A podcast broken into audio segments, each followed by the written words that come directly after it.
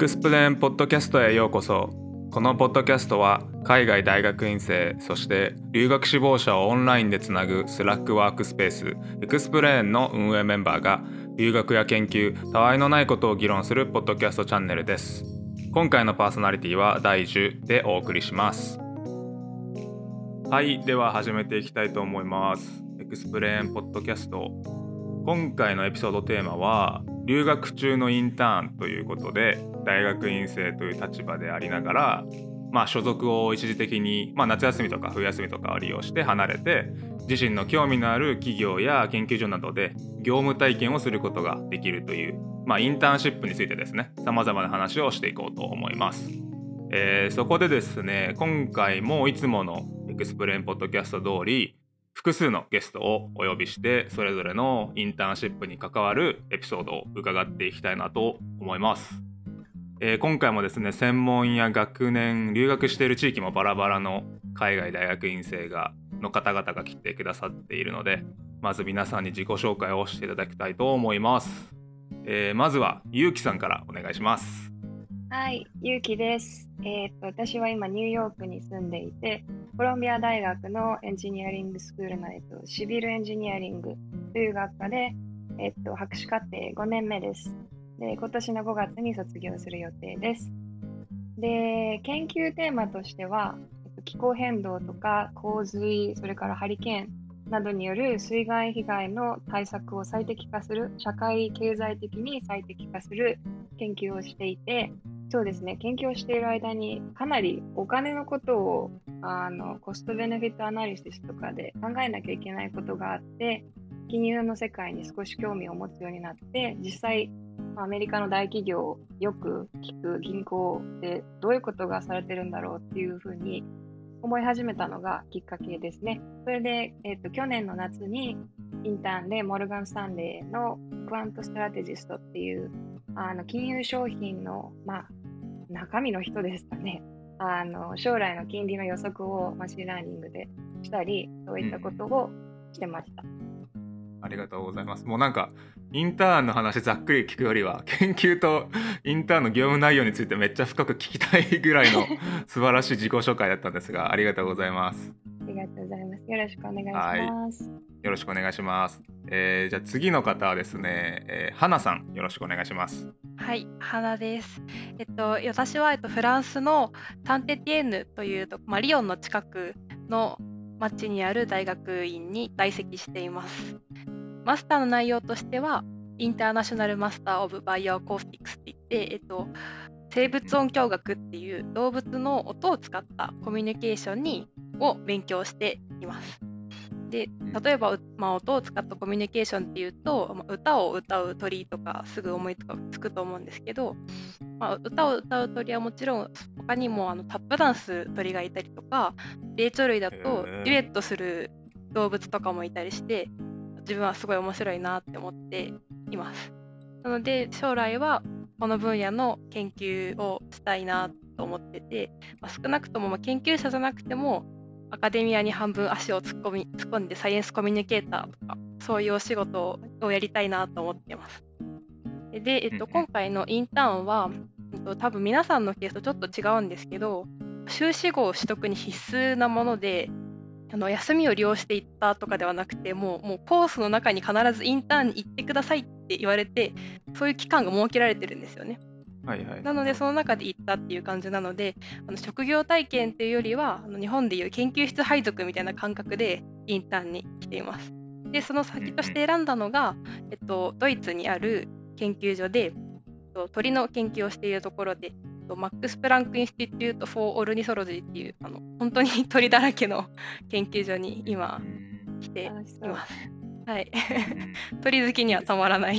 場所にはなっています。よろしくお願いします。結構好きです。わかりました。ありがとうございます。あのマックス・プランクって本当何個あるんだろうってちょっと あの思うんですけどアメリカにもあるしドイツなんか本当いっぱいあるなっていうまあでもあの詳しかったと聞いていきたいと思うんでよろしくお願いします。お願いします。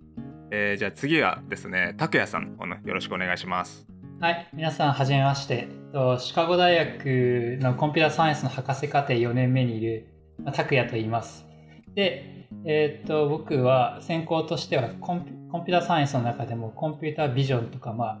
あ、機械学習、まあ、俗にまあ AI って言われてるそのアルゴリズムを、まあ、どういうふうに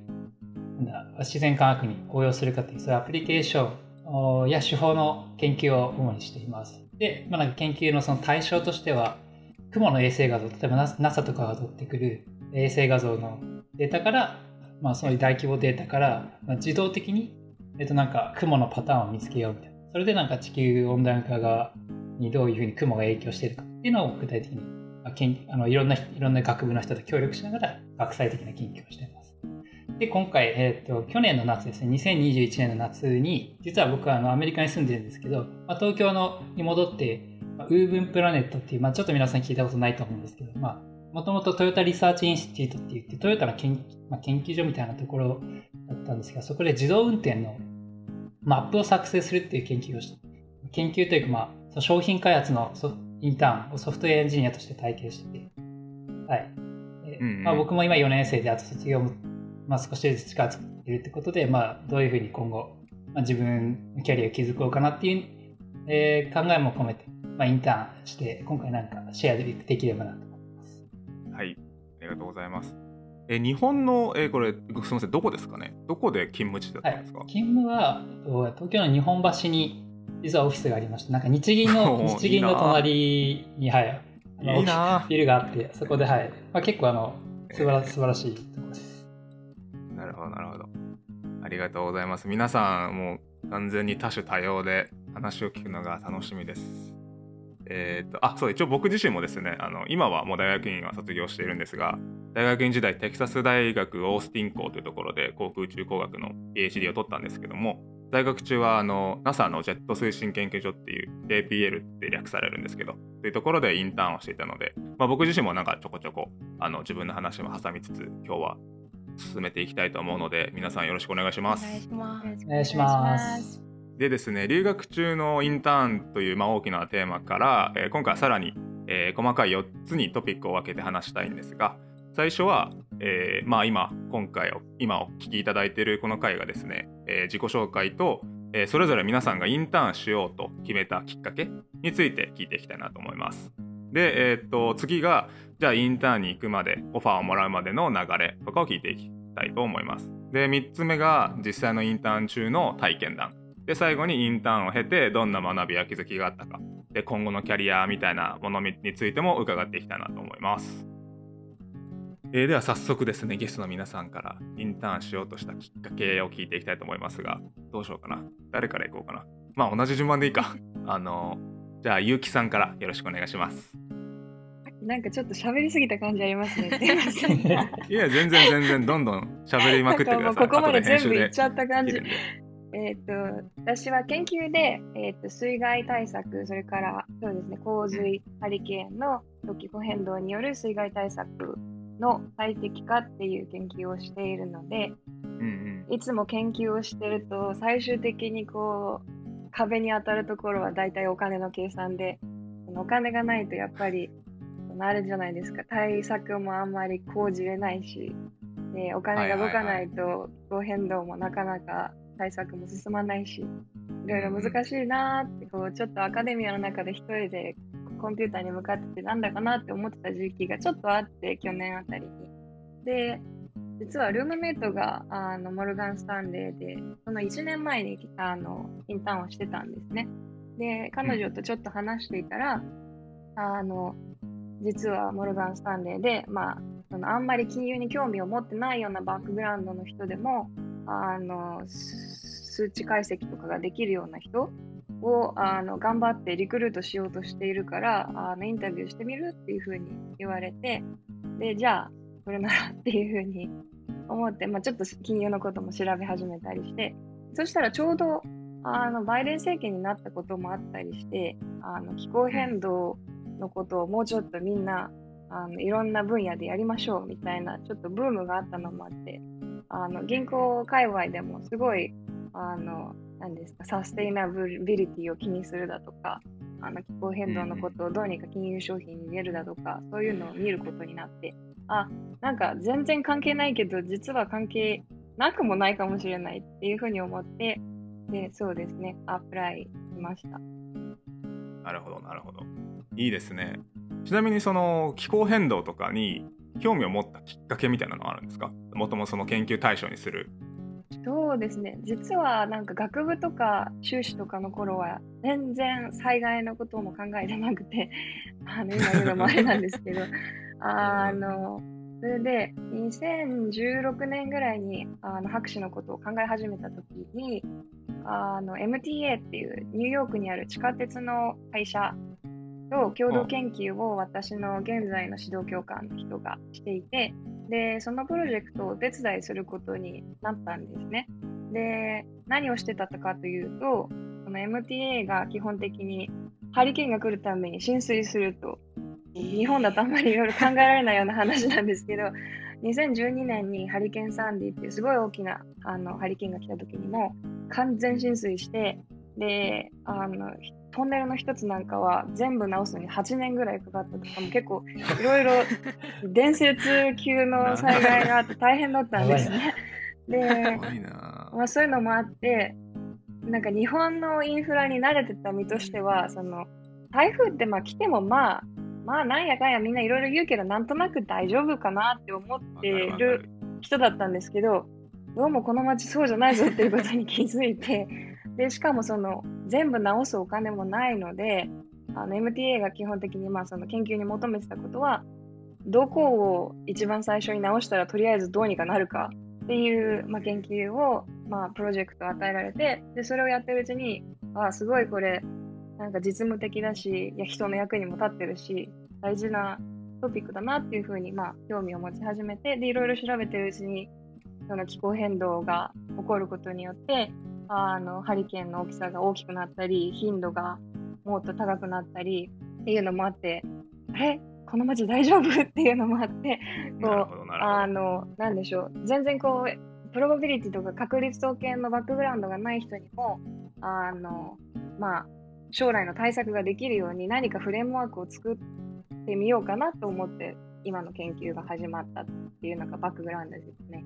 なるほどなるほど。ありがとうございます。あのまあそのインターンの内容とかあのそういう話はまた次とか次の回で話していくのであのでもありがとうございます。すごく確かになって思う。日本人ならみんな あのインフラに甘えてるところはあるんで大丈夫だろうみたいな。学校休みになるだけだみたいなあるんですけど。ありがとうございます。いや本当になんかちょっとコメントっていうかあれなんですけどすごいヨーロッパ来ても同じようなことは思ってこれ日本だったら絶対台風来たら壊れるだろうみたいな建物いっぱいあったりなんかフランスの鉄道乗ってる時にすごい晴れだったのに天候のせいで遅れましたって1時間ぐらい遅れたことがあって何が遅れる要素だったのと思ったんですけど まあいろいろその災害の頻度によってそういう対応も全然違うんだろうなっていうのは思いました。ねありますよね。地震とかも日本多いですしね。多分リスナーの皆さん日本にいる人が多いんですよね。そうだとなんかアメリカでどれぐらい公共交通機関ひどいかって想像できないと思うんですけど普通にバスとか1時間遅れるとかなんか来るはずのバスが来ないって ザラザラにある確かに。まあ多分ヨーロッパもみたいな感じで、ね、こう心が広くなっていきますよね、はい、まあまあこれぐらいあるでしょみたいな感じで。えー、分かるんですそろそろあの花さんのお話を聞いていきたいと思うんですけども、はい、まあ、インターン今回はその花さんちょっと皆さんと違ってあの、まあ、マストでやらなきゃいけない感じだと思うんですけどあのでもまあそういうプログラマーに入ったってことはおそらくなんかこうインターンしようと思ったきっかけというかこういうふうなことやってみたいと思ったのはあると思うんですけどなんかちょっと伺ってもいいですか？あの本当の正直なことを言ってしまうとこのアプライした時にインターンって書いてあったことをちゃんと理解してなかったんですよね。あのなるほどそのインターンっていうものがそもそも日本の大学のシステムとして必ず含まれているものではないので必ず含まれているものとしてインターンシップっていうものが書いてあったことに何だろうこれはと思いながら 応募してしまったんですよね。で合格のメールが来た時にメールには私たちインターンシップが必須だけどインターンシップ先世界中どこでもどこの研究室でも音響学やってるとこならいいから世界中どこでもいいけどただ私たち探すの手伝わないからあなたたち勝手に探してきなさいねっていうふうにメールで書いてあって。そういうことか。あれか募集なんか学位の取得要件に入ってるけど別にそのプログラムはにい。インターン先とかが含まれたわけじゃないのか。そう違うんですよ。あ全く違って めっちゃ勝手にいい。大変だなこれ。いやもう本当に、えー。本当にどういうこと？と思って最初だから本当に意味が分からなかったんですよね。であなんかだんだんこう準備していったり向こうに 本当にフランスに行ってから友達同士で喋ったりしてあこういうことなのかっていうふうに理解してはあの何をもってインターンとこのプログラムは言ってるかっていうのをやっと理解したので正直あのすごくインターンをやりたいと思って応募したわけではなかったのでちょっとどいや全然大丈夫ですよ。動機みたいな。であればであれば多分なんだろうなはい。あの今あのこの動物の音とかそういったものに音響とかにこう興味を持ってると思うんですけど、うんまあ、そこのきっかけだったりもしくはその次の回であの多分おそらくインターンを見つけるの大変だったと思うんでそこをがっつり話してもらってもいいんですけど。あーまあ、音音に興味があるっていうのは、まあ、そうですね。いくつか理由があると思うんですけどうーんもともと、まあ、コミュニケーションには興味があったんですよね。だってドリトル先生みたいに動物と話せたらとかナウシカみたいに 動物と話せたらってめちゃめちゃ楽しいじゃないですか、まあ、動物もともと好きだし。そ,、まあ、それでコミュニケーションに興味があったんですけど多分すごいきっかけになった出来事っていうのがあって、うん。とそれが、えっと、カケスの鳴き声なんですよね。何ですか？って言ってもごめんなさい。カケスってすって何ですかって 鳥の鳴き声なんですけどその鳥は他の鳥の鳴き声を真似するんですよ。インコみたいに。うん。日本にいる野鳥ななんてなんですけど名前ですか？もう一回名前。他の鳥のあカケスカケスっていう鳥です。やばい。グ グーグルしないと。なんかそういう鳥がそういう鳥がいてあのその鳥の鳴き声をあの、まあ、昔からそういう動物好きだった私が森に行って聞いたんですよね。で聞いた時にとそのモノマネをする鳥が、まあ、違う鳥の鳴き真似をしてたわけですよ。うんで私は完全に騙されて違う鳥がいると思ったんですよね。その時にあでもあ違ったやっぱりカケスだったっていう風になってなんかその時のこうなんていうかだ騙されたでも不思議だなみたいな時にモノマネされてる側の鳥ってこれどういう気持ちでこれ聞いてんだろうっていうかいう風に思うようになってなるほど。なんかなんかそれで多分興味を持ち始めたんだと思います音音声コミュニケーションには。ちょっとめっちゃ深く聞きたいんですけど、えっととりあえず今回は一応インターンの回なのでちょっと、はい。あのそうでした。あのなんだろうな。今度はあの一人ゲストとして来てくださいじゃあ。あ深掘りしていくんで。ありがとうございましたえーっとじゃあ拓也さんあのインターンしようと思ったきっかけしかも日本でしようと思った多分きっかけとかあると思うんですけどそこちょっと聞いてもいいですか？はい、えーっと、僕は、なんだろう、もともとなんでこのイン、まあ、Google なんて、まあ、トヨタのその、なんだ、会社の、そういう自動運転の、なんかこう、地図を作成するっていうのに、応募したかっていうと、まあ僕はもその研究として、まあ、先ほども言ったんですけど、その、まあ、AI っていうのを、まあ、衛星画像に使おうっていう研究をしてて、で自動運転も実は結構、例えば他のいろんな企業、例えばアメリカだったら、テテスラでしたり、あとは、まあ、半導体の企業でもソフトウェアだけを作ってたり、NVIDIA っていうこうチップの会社があるんですけど、そういうところもそういう自動運転用のマップを作ろうっていう今動きがあるんです。今ほらうん最近いろんなソフトウェアの会社があ車を作ろうぜっていうこう流れになってるんです。で、えそれでなんだろう。なんで、その僕のその今言った研究、まあ、AI と衛星画像とその自動運転って結構ちょっと違うようなのがつながってるかっていうと、皆さんは Google マップとかで普通にこうドライブするとき使われるじゃないですか。でも Google マップって実は、まあ、大きい都市だと、まあ、半年、1年ぐらいに1回更新したりとか。まあ、本当に、例えば、まあ、田舎の方だと3年とか、まあ、数年に1回の更新っていう風な感じで Google とか決めてるんですよ。でそれうんそれだと、例えば自動運転するときに、いや、そもそもこの道ないじゃんみたいな。で困りますよね。だって、道ないところに進んだりとか。まあ、それ困りますし、プラスあとあの自動運転ってもっとこういろんな技術が必要とされてるんですけど、そのうち一つとして、実はそのマップに、この道は車線が何本あるかとか、まあ、例えば、今の